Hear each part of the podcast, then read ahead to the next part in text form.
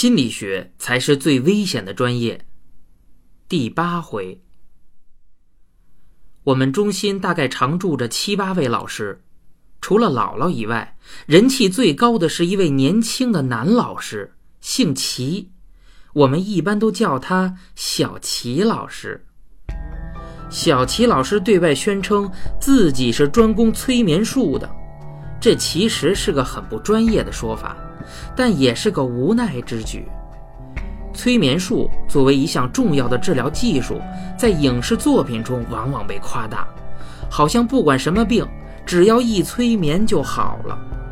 现实情况是，不管催眠再怎么神奇，那也不过只是一项辅助技术。就好比烹饪吧，煎炒烹炸只是技术，重要的是锅里的食材适合哪种做法。而不是为了油炸而油炸，西红柿炒着能吃，你放油锅里炸一个试试。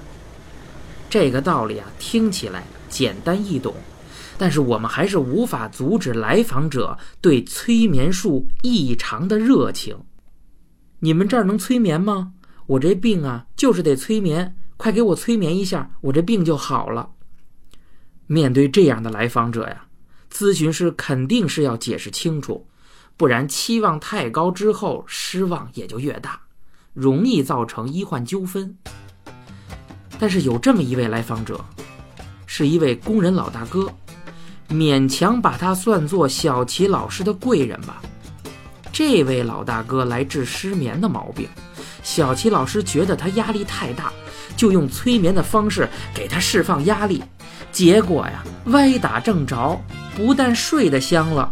阳痿早泄的毛病也因为心理压力得到缓解，给一病治好了。老大哥是特别惊喜啊，直叫小齐老师神医，又送锦旗啊，又送土产。做完这些还嫌不够，心想咱不能做这种知恩不图报的人呢。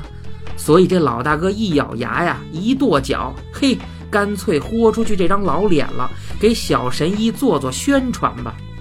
这个消息从老大哥那儿扩散出去，弄得好些个不孕不育的患者都慕名而来。进门二话不说就脱裤子，吓得我们中心前台师姐满楼道的跑啊，堪称是一大奇景。而小齐老师这个催眠治性病、睡醒比铁硬的名号，也是莫名其妙的打响了。大师兄和这位小齐老师臭味相投，一个闷骚，一个明骚，两个人走得比较近。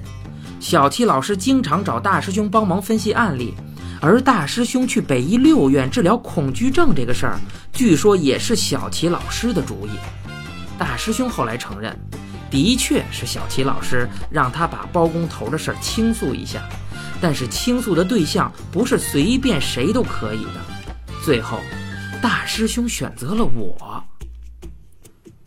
大师兄找到我说道：“本，我想跟你说个事儿。这个事儿在我心里啊，已经存了很久了。本来想在咨询中心和你说，但是后来觉得实在不合适，所以啊，就把你约出来。我在跟你说之前呀，我希望你能做个心理准备，不要被吓到。当时啊，我们在后海的一家酒吧里。”白天没什么人，还挺清静的，情调有点像电影里葛优和舒淇见面的那家。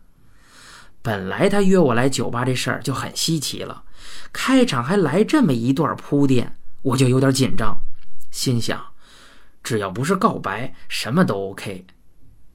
大师兄定了定神，直奔主题，他说：“我得了一种恐惧症啊。”他一说这个，我就放松了。嗨，多大点事儿啊，还至于这么郑重其事的，弄得我都差点心动了。我心里活动挺多，但是表面上不能让大师兄看出我早就知道这事儿。一年之前，师姐就跟我八卦过捉奸那段戏，并且嘱咐我不让我说。我以为啊，他会接着说他得病的事儿，可是大师兄接下来却问：很久之前。咱们中心有个访客叫魏某某的，他中风的事儿你还记得吗？我说道：“啊，这事儿我知道啊。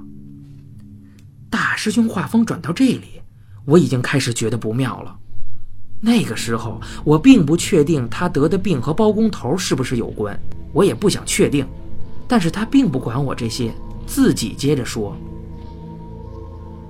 当时这魏大哥身上没有证件，只有咱们中心的电话，老老师又不在，所以啊，急救中心打电话之后啊，我只好去认人。”大师兄说的这个情况我是知道的。当时他见到包工头的时候，一下子也没认出来。护士说，病人晕倒的时候撞到脸了，有点肿。师兄见过包工头好几次，只是不知道他叫什么。仔细看了几眼，觉得没错，应该就是这魏大哥。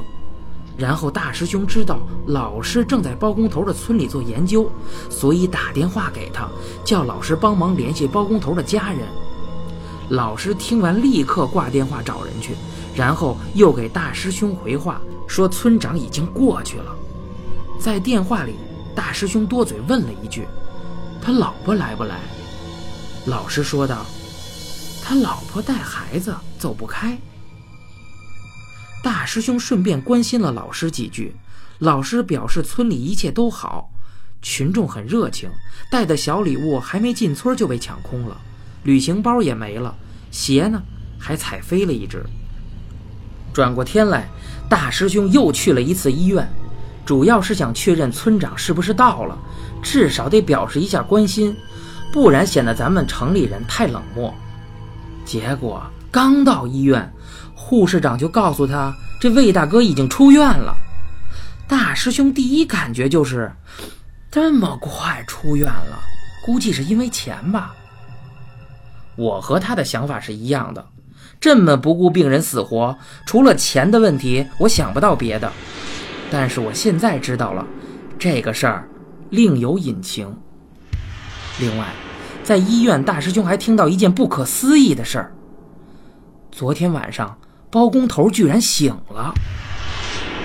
学心理的多少有一些医学知识，大师兄当时就脱口而出：“不可能啊！”医院的人也说：“是啊，还以为得睡一阵子呢。”我听完这些，身上出了一层虚汗，在沙发里挪来挪去，完全坐不住。大师兄絮絮叨叨的说了一大堆，全都不是重点，我就清楚的记住了一句话：姥姥说的那句：“他老婆得带孩子，走不开。”真的是想停我都停不了啊！单曲循环一样，忍不住去想。现在我们知道，包工头他老婆早就死了，带不了孩子。但老师为什么要那么说呢？这是一个重点，我们姑且记下来啊。我当时特别想打断大师兄，问清楚姥姥那句话是什么意思。还没等我发问，他突然顿了一下，说道。我的恐惧症和那个魏大哥一样，那天去完医院之后，我也开始害怕在鞋面上滚动的东西。这又是什么意思？我仔细想了想，告诉他，我觉得他这不像是恐惧症，应该是感应性精神病，要不就是流行性癔症。大师兄没接话，留一个空间让我自己想。我又仔细一琢磨，发现我的判断还是有点问题。感应性精神病是一种比较特殊的病，是至亲至近的人之间互相传染的精神病。我举个例子，比如家中的父亲得了妄想症，认为自己不是人了，是张八仙桌，还是海南黄花梨的。因为父亲在家中很有权威，所以妻女也都逐渐被他影响。娘俩互相一瞧，心想：得嘞，咱俩干脆也别闲着，我呀变把圈椅，你呢变张桌凳，咱一家三口凑一套红木家具吧。吉祥的一家，这个就是感应性精神病。这个流行性癔症呢，就更好解释了。比如说早年间很流行的香功，好多爷爷奶奶辈的人都练过。我记得我爷爷还参加过某位大仙儿的代工报告，那次报告还特别有名儿。据说台上是一个干巴老头，假模假式的跟那儿发功，主持人呢也跟那儿煽呼：“大家快接功啊，注意啊，香味儿来啦！”结果就那么巧，台下有一位大爷突发癔症，出现舞蹈样动作，身段妖娆的跟杨丽萍似的，根本停不下来呀！大家一看，嘿呦喂，这是接着功了吧？忒神了嘿！结果一传十，十传百，全场上百口的老头老太太都跟那抽，那场面别提多诡异了。这个就是流行性癔症。感应性精神病在关系特别亲近的人之间才会发作，大师兄这种情况不符合。流行性癔症的爆发一般是受迷信的影响，以大师兄的水平也不太可能中招。在大师兄面前，我这是班门弄斧了。前面说了，人家是北大毕业的，我能想到的，他也都能想得到。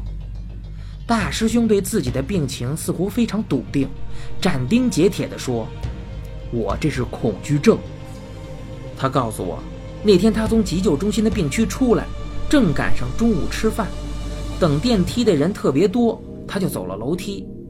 医院的那个楼梯呀，是完全封闭没窗户的。他在四层，刚往下走了几步，就觉得胸闷气短。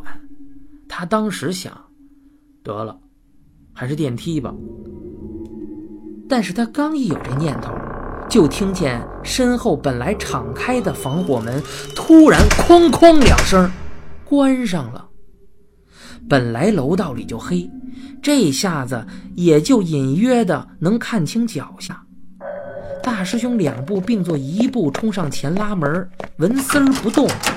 他本是不信邪的，但当时不知道怎的，突然冒出一个念头：这是要出事儿！正在他胡思乱想的时候，一个东西从他身上掉下来，顺着楼梯往下滚。是一根铅笔头，但是他身上可从来不带着东西呀。叮叮叮，整个黑黢黢的楼道间全是铅笔往下滚的声音。师兄眼前一黑，完蛋，要晕倒。说是迟，那是快呀！就在这个节骨眼上，门突然奇迹般的开了。一个护工大姐站在门口，嗷嗷的一嗓子尖叫，师兄一下子清醒了。他当时满头大汗，表情狰狞恐怖。护工大姐被师兄吓得够呛，饭盆都扔了，扶着门框就开始骂呀。大师兄没法解释，只好赶紧开溜。说到这儿，大师兄自己也说不下去了，开始猛喝水、上厕所。我呢？也把烟拿出来，默默地抽。这时候我想起来，一开始他就提醒我，做好心理准备，不要被吓到。原来啊，是这个意思。我们前文说到，包工头的老婆正是在去给他送铅笔的时候淹死的。有这件事儿在先，我们似乎很容易把两件事联系在一起。大师兄在医院楼道里到底经历了什么？我无法下结论。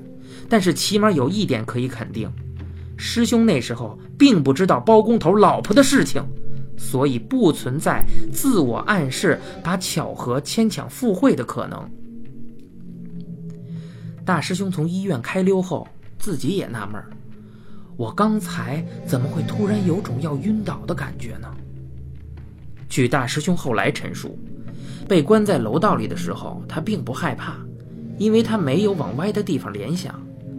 那根莫名其妙出现的铅笔头，他也没想着捡，因为不觉得那东西重要。但是他确实出现了眼前发黑、气短、盗汗的生理现象，这一点就不太好解释了。事情说到这个节骨眼上，我又有一个疑问呢：如果大师兄确实得了恐惧症，那么必定有一个特别强有力的突发事件是直接病因呢，但是他自己不是也说吗？被关在楼道里的时候并不害怕，这就说不通了。大师兄说：“你说的对，不过我从来没说过医院楼道里那件事是直接病因啊。”大师兄在医院被小小的吓到了这么一跳之后啊，突然接到了姥姥的电话，特别着急的要大师兄查一查他办公室里那魏大哥的档案。大师兄问姥姥具体要查什么，他说他想知道咨询的时候，这个魏大哥是怎么讲关于他老婆孩子的事儿的，可能没有文字记录，得听录音。大师兄听完录音啊，俩人这么一对口供，他发觉。姥姥的情绪有点不对头，他一再追问，终于知道包工头的老婆孩子其实早就死了。到此，大师兄才明白自己都经历了什么。当他听到包工头他老婆滚落的情景，还有那半截铅笔头的细节的时候，终于沉不住气了。他立刻动身坐长途车去村里找老师。那时候，村里正值一年中最美的时节，黄土坡被盛夏的灌木裹得严严实实的，风吹过来，带着牛粪和树叶的味道。哪家门口都蹲着一个老头抽烟，有的抽红双喜，有的抽大婴孩那悠闲劲儿跟世外桃源似的。但是大师兄根本无心欣赏。老师知道他的来意后，连连说：“不可能，不可能。”但是大师兄和姥姥相处也不是一天两天了，他看得出来，姥姥早就慌神了。老师让大师兄别胡思乱想，他所经历的那些事儿和包工头的家事之间没什么必然的因果关系，不能因为某个细节吻合，就非说 A 导致了 B，这个就成迷信了吗？大师兄说这些他都懂。但不调查一下就是不踏实。他过来就想问问村里人包工头家里的具体情况。老师啊，使劲摇头，认为不妥，说道：“这事儿还是不提的好，乡亲们比较忌讳。”呃，这话还没说完，老师突然停住了，死死地盯着大师兄身后看。师兄脖子一僵，就觉得身后有异样。好像有什么东西在脖子后面吹气。大师兄问我：“你猜猜我身后是什么东西？”哎呦，我的妈呀！我差点给他跪下。能吹气的玩意儿多了，女鬼能吹气，电风扇也能吹气，那能比得了吗？大师兄不是故意坏心眼逗我，回忆这些事情对他来讲是需要勇气的。很有可能他还没有做好这样的准备，只是相信了小齐老师的建议，逼着自己说出来。讲到这个节骨眼儿，大师兄啊去了趟厕所，坐回来之后神色从容了许多。他表示不再问我了，直接说结论吧。他说道：“我身后站着一个脏孩子。”人在精神极度紧绷的情况下，会做出两种反应：要么晕倒，这种属于消极防守；啊，要么呢，盲目的进攻。大师兄采取了后者，一个巴掌扇了过去。姥姥惊呼：“哎，别！”可是啊，已经来不及了，这巴掌就扇了过去。大师兄告诉我，当天晚上，姥姥和他坐在长途车赶回北京。不在村里待着了。我问：“是孩子家长生气了吗？把你们撵走了？”大师兄说：“不是，那孩子挨了一巴掌，既不哭也不闹，转身就跑。他追出去晚了一步，没看见孩子往哪里跑。那孩子凭空冒出来，又凭空消失了。姥姥呢，也追出来。”但不是为了追孩子，而是紧紧拉住大师兄，让他不要去追，而且立刻说：“咱们赶紧走。”故事讲到这里啊，大师兄的肢体语言有了一点微妙的变化，他开始弓着身子，一副防御的姿态。我俩那天对坐在酒吧的沙发里，互相的一举一动都能看得清清楚楚。我判断。终于要讲到高潮了，不由得开始抖腿，这属于不安定的表现。我呢，没想刻意控制。大师兄讲，在回城的车上，他跟姥姥都沉默着不说话。等快上国道的时候，终于姥姥自己憋不住了，对他说道：“我跟你说个事儿，你听完就完了，不要细琢磨。我要是不告诉你，恐怕你还得瞎想。但我要说的，也许和今天的事儿没关系。还是那句话，不能因为某个细节吻合，就认为 A 和 B 之间有必然联系。”大师兄洗耳恭听。姥姥说。那个孩子啊，我经常见，没人管，在村里啊讨饭吃。年初的时候，我第一次到村里就注意到他了，又是因为自己正好做留守儿童的课题，所以没特别在意。但是村民明显对这个孩子有敌意呀，不愿意提起他，只有村长偶尔关心一下，天冷的时候送个棉被什么的。也就是在送棉被的时候，我才发现那个孩子住在一间年久失修的废宅子里。我问村长那是谁家的，村长跟我说是老魏家的。那个孩子呀，也是老魏的儿子，大家都忌讳，没人敢管。老师不明白呀，这有什么可忌讳的呀？于是就想再问问。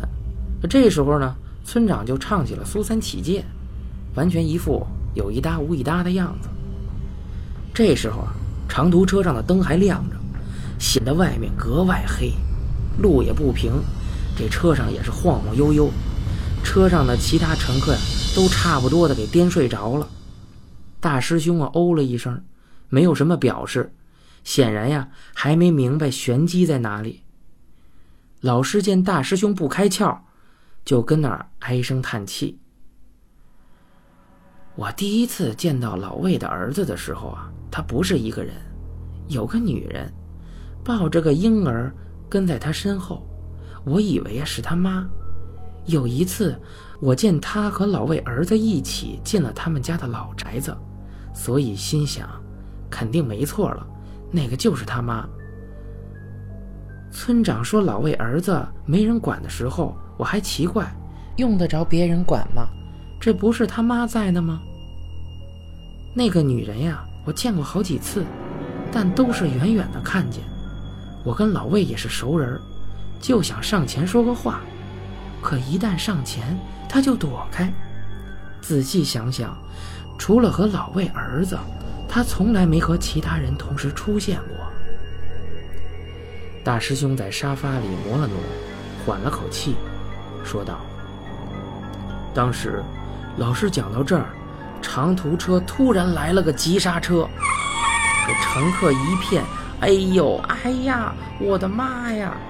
大师兄呢也吓得惊声尖叫，全车人都回头看他。有人问司机到底是怎么了，司机擦着冷汗，说他也没看清，就是刚才觉得前面有个人轱辘到左边黑地里去了。这时候还没上高速，车在田间地垄上，有熟悉地形的乘客搭腔道。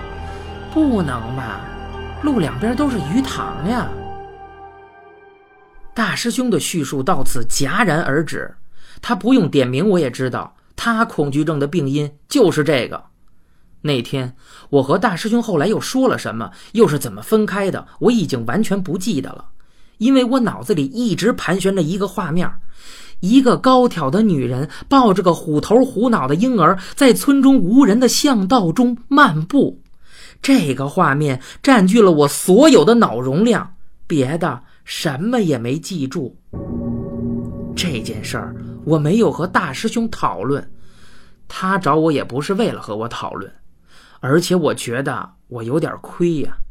听完他的讲述，我被动的得到了一个单曲循环的技能，想关都关不掉，脑子里老是盘旋着那些恐怖的东西。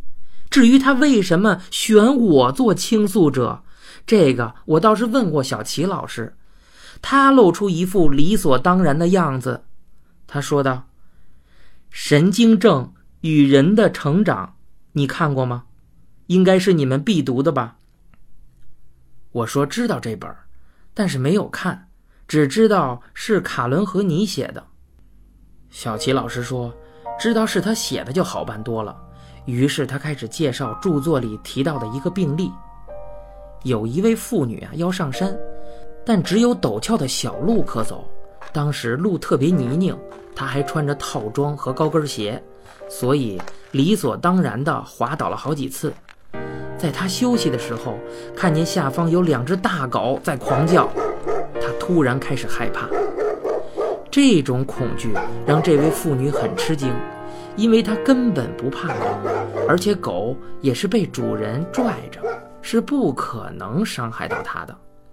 于是他立刻开始反思，他想起自己小时候发生的一件特别羞耻的事情，当时的那种感觉和今天特别像。想到这儿，他明白了，上山的小路虽然陡峭，但如果不是刚下雨，还是比较好走的。所以他内心认为，他应该可以优雅地走上去，但是他却摔倒了，衣服脏了，鞋跟也断了，头发也乱了。这些狼狈与他自己的预期完全相反。他开始对自己不能走到山顶而感到羞耻，这种羞耻感让他开始自我攻击，觉得自己简直又蠢又笨。他被自己攻击的茫然无助，并将这种自我贬低外化了。外化的结果是什么呢？我没办法上山，狗我也应付不了，我就是个废物，人渣。小齐老师举的这个例子，我深有同感。当人在某一方面受到挫折，往往他就会变得厌恶并惧怕那件事儿。而这种恐惧也会蔓延到其他地方。以大师兄自负的性格，他应该无法接受自己有做不好的事情，特别是在心理学的专业领域里。包工头这个案子让大师兄感受到了挫折，他感觉自己本应该能处理好，本应该能一眼就看穿这件事的本质，本应该充满男子气概，不怕任何事情，但是。他没有。这种挫败感，让他开始像那个登山的妇女一样自怨自艾，自己把自己贬低的心力交瘁，最后外化成了恐惧症。所以，他想痊愈的关键是消除羞耻感。他被这件事吓到了，要消除羞耻感。最好的方法就是把他觉得可怕的事情告诉另外一个人，如果对方也觉得害怕，甚至比他还恐慌，吓得尿裤子最好，那么他心里就平衡了，就不会觉得那么羞耻了，病啊自然不治自愈。听完小齐老师这么解释，我真是一点儿也不高兴啊！照他这意思，大师兄选我。